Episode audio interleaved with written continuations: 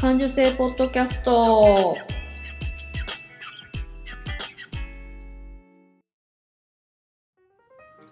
子供の頃から感受性が豊かだと言われ続けて大人になった。デザイナーまゆが日々気になったことを感受性豊かにお届けする。感受性ポッドキャストです。今日も遠くの友達にカセットで声を送るような気軽な気持ちでスタートします。本日も気軽な気持ちでスタートする感受性ポッドキャストです。こんにちは。元気ですか？私は元気です。なんか病気してから体重がっていうか体型がっていうかすごくあの太ってしまってでなんとか痩せようとジムに行ったりしてるんですけどちょっと挫折しそうですね。うん。うん。なんかねなんか自分を否定したらいかんと思ってこの今の自分も認めようと思うんだけど鏡を見るたびにあれこれは私じゃないなって思う。思うんだよな。これをこれを乗り越えるのはどうすべきかっていうとやっぱり地道にあのフィットネス行くとかしてなりたい自分になることなんだろうなっていうのとだけどケーキが美味しいとか、うん、こう食後のちょっと食べがやまらんとかそういうのと日々格闘しとるですよ。うん、わかるか？分かってくれるか、うん、どうし、うん、まあまあまあなんかでも三日坊主でもまた三日坊主すりゃいいっていうような言葉を見たことがあって。そうそう。なんかフィットネスとかジムとかに行ったんだけどなんかこう生理とかの兼ね合いで行けんくなってあいかんくなっちゃったって言って行かないでいるとまたずっと太り続けるわっていうのとまあ三日坊主だと思うけどそこをなんとかギュッと頑張ってこうあの何でもない感じでまた行くっていうさそういうのの繰り返し繰り返しでもうちょっと痩せないとなんか自分っぽくないなっていう感じもしてるもにょもにょしている春先でございます。えー、こんにちは。何度目って。うんとえっ、ー、とねえっ、ー、とそうそうたまたまの偶然で私があのえっと、姉と妹、まあ、今ちょっと離れて暮らしているんで姉と妹にあるものを送ったろと思っていたものがあってそしたらたまたま妹から連絡があって「お土産があるから持っていくわ」って言って「ああはいはい」って言って。でそしたら母がどっか旅行に行ってきたからってなんかお土産を渡したいからあの都合いい日教えてとかって連絡あってああだったらいついつ会うから妹に渡しといて妹もそのお母さんのところに寄ってから来るから「あじゃあお母さんに渡しといて妹に渡しといて」って言って母に言って。でその妹に会う日に母からのお土産を妹から預かり妹が、えっと、くれるお土産ももらいで私が妹にあげたかったものも渡してでなんなら姉にそれお土産を送ったりするって妹に聞いたら「うんうん送るよ」って言うから「あじゃあ私のも一緒に送って」って言って梱包して送ったっていう。あらなんかすごくナイスタイミングなんじゃないの？っていうことがありましたねこの間。うんうん。なんか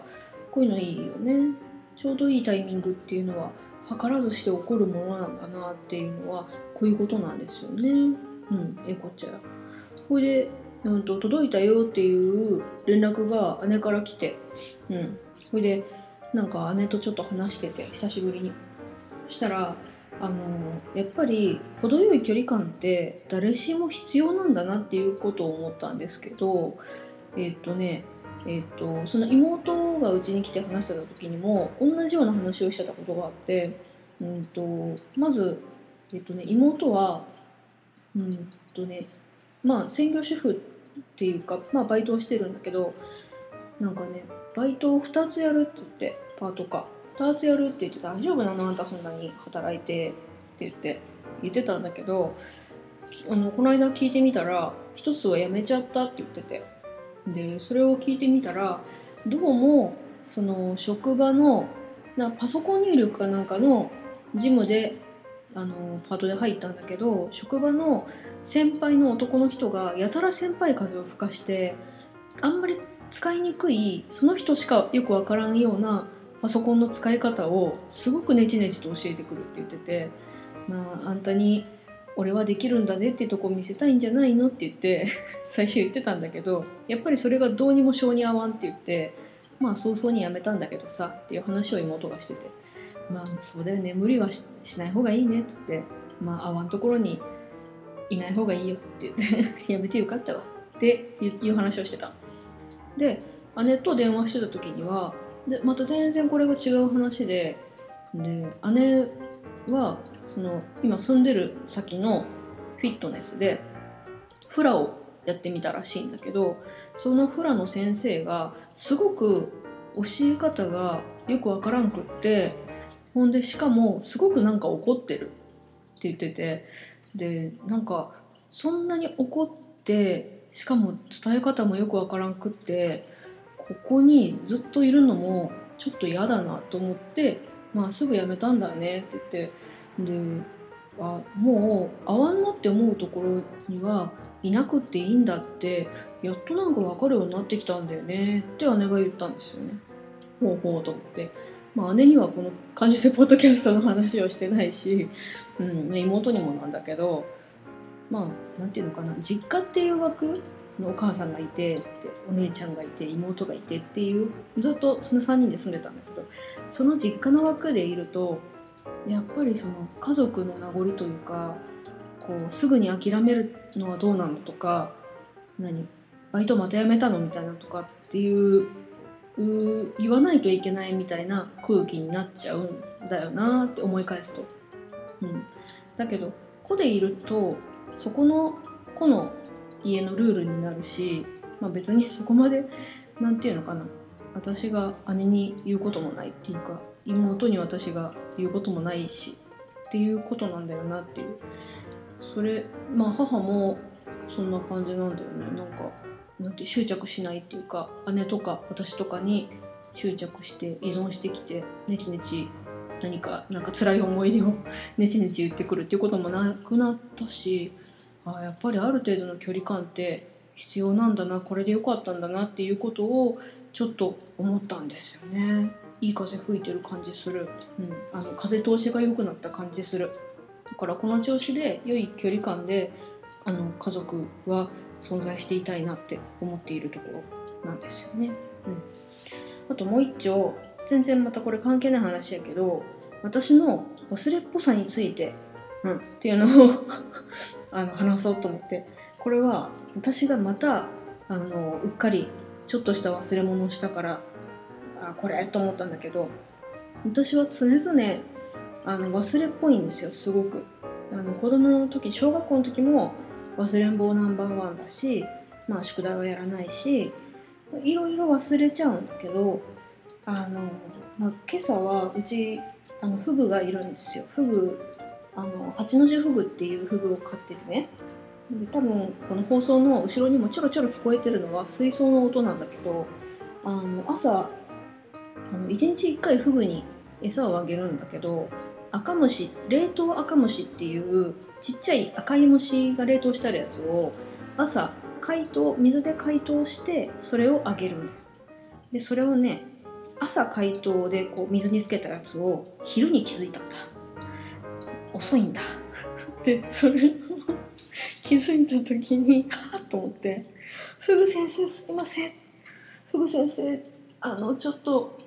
多分3時間ぐらい水につけてぐだぐだに解凍されちゃった赤虫なんですけど食べてもらえますかねって言ってあのフグ先生に陳情しまして一応食べてくれたからよかったけどこう忘れないようにしようって思ったものもすっかり忘れちゃうんだよね。であのお湯を沸かしてるのとかもなんか普通に忘れちゃうし例えば晩ご飯であのお味噌汁を温め直してる時とかお味噌汁ってなるべく沸騰させちゃいけないから余計注意したい。注意したいのに気づくと火がついたままになってるっていうこととかあとあれだなこの間もあれ洗濯機を朝回して夕方洗濯機終わってることに気づいたっていうこう何か別のことしちゃうともうそっちに意識がいっちゃって忘れちゃうんだよね前のこと。っていうのをまあ多分 HSP 界隈の人はあああるあるって思うことかなと思って 今日もお話したろうと思って、うん、多分一時的なこう一時的に記憶しておくこう記憶力っていうかもう CPU って言ってるんだけど容量が私多分すごい少ないと思う。パッと思いついてそれがスッとなくなっちゃうからそのパッと思いついた時にメモするとか行動するとかしないといけない。それを忘れちゃいけないんだよね。でだからあのいっぺんにパッて思いつくことをパッパッパッパッパッってやれるのはいいんだけどパッパッパッパッパッってやった瞬間に一番最初のパが忘れてるからこれ本当にね本当大変なんだこれは。生活の中で。うっかりすると火事になるし。本当うっかりするともう真っ黒焦げになるから本当に気をつけなくちゃいけない。ねこれ。本当。であのであのもうちょっと若い時にはあのあれあのトラウマとかすごい忘れたいのに忘れられないことが忘れられなくて辛かったなんでこんなに忘れっぽいのに辛い思い出ばっかり思い出すんだって言ってそれがすごい苦しくて常にそこ悩んでたんだけどまあそういうもんなんだって最近はちょっともうあのなんていう理解したその辺の自分の性格は理解したんだ。うん、でまあ多分なんか聞いてる人の中にもそういう人がいるような気がするんだよね。でなんかいつも例えばフグの餌とか忘れないようにしようって思ってたことを忘れてたんだって思うからすごいちょっとショックを受けるちょっとびっくりするし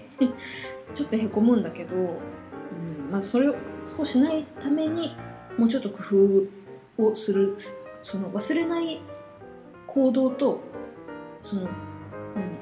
セットにしないといけないんだよねっていうのを思うんですよね。それを忘れないようにしようって思うんだけど、まあ、それが晩ご飯の支度とかの時のことを思うと晩ご飯に私はだいたいご飯とお味噌汁と大きいおかずとサラダとできたらもう一個なんかっていう感じのあのお晩菜にしたいんですよ。でご飯はまあなんか炊いて冷凍してあるやつとかあるし味噌汁はだいたいなんか毎日作るんだけど大きいおかずとか、まあ、結構あると頭がごちゃごちゃになってどこから手をつけていいのかわからないってなるし、うん、でなんかいっぱいあるなんかハードルを上げすぎちゃうともうどうしようやる気がなくなっちゃったってなるからなんかまずはメモして今日作りたいものとか今日の晩ご飯ってまずこうレシピっていうか何？今日のご飯さっき言ったご飯味噌汁大きいおかずサラダっていうのを全部書き出してでそれのそこに使う材料とかとりあえず書き出して冷蔵庫から出しておいてでそれをもうただ黙々とまず作るっ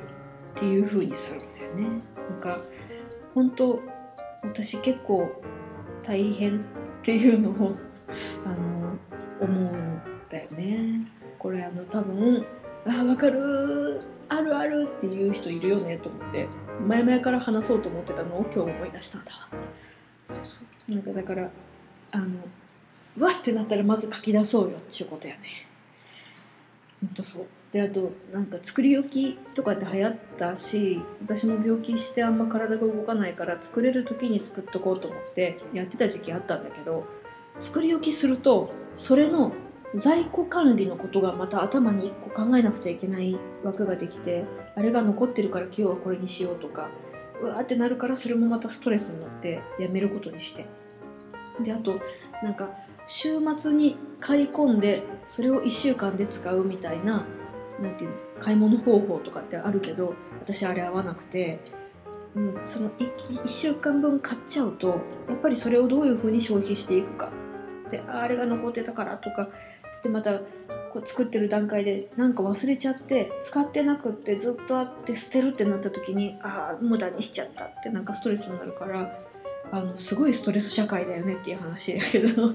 あの自分のルールって自分で考えて編み出していかないとなんか誰かが言ってたからこの方法がいいよねってややり続けるとすごく自分にストレスをかけることになるよねっていうことを思い出したので今日のテーマにしました。感受性ポッドキャストは iTunes でも配信しています。スマホならポッドキャストアプリをダウンロードして、感受性ポッドキャストまたは HSP で検索してもらうと、喜怒哀楽の猫アイコンが出てくるので、購読ボタンをポチッとしてください。感受性ポッドキャストが更新されたら自動で配信されます。番組へのメッセージはブログへどうぞ、えー、感受性ポッドキャストで、えー、検索してもらうとブログ出てきますので、そちらからぜひぜひメッセージを送ってください。ポッドキャストレビューの励ましコメントも嬉しいです。もう今日はあのフグのご飯忘れたって思い立って勢いで話してます。私のこんな忘れたエピソードあったよとかってあったら、ぜひぜひあの番組のポッドポッドキャストページの方にメッセージをもらえると嬉しいです。それではあの花粉症でやばい人もたくさん出てきてますけど、えーと、あの花粉症に負けず風邪をひかないようにまた1週間楽しく過ごしましょう。それではまたありがとうございました。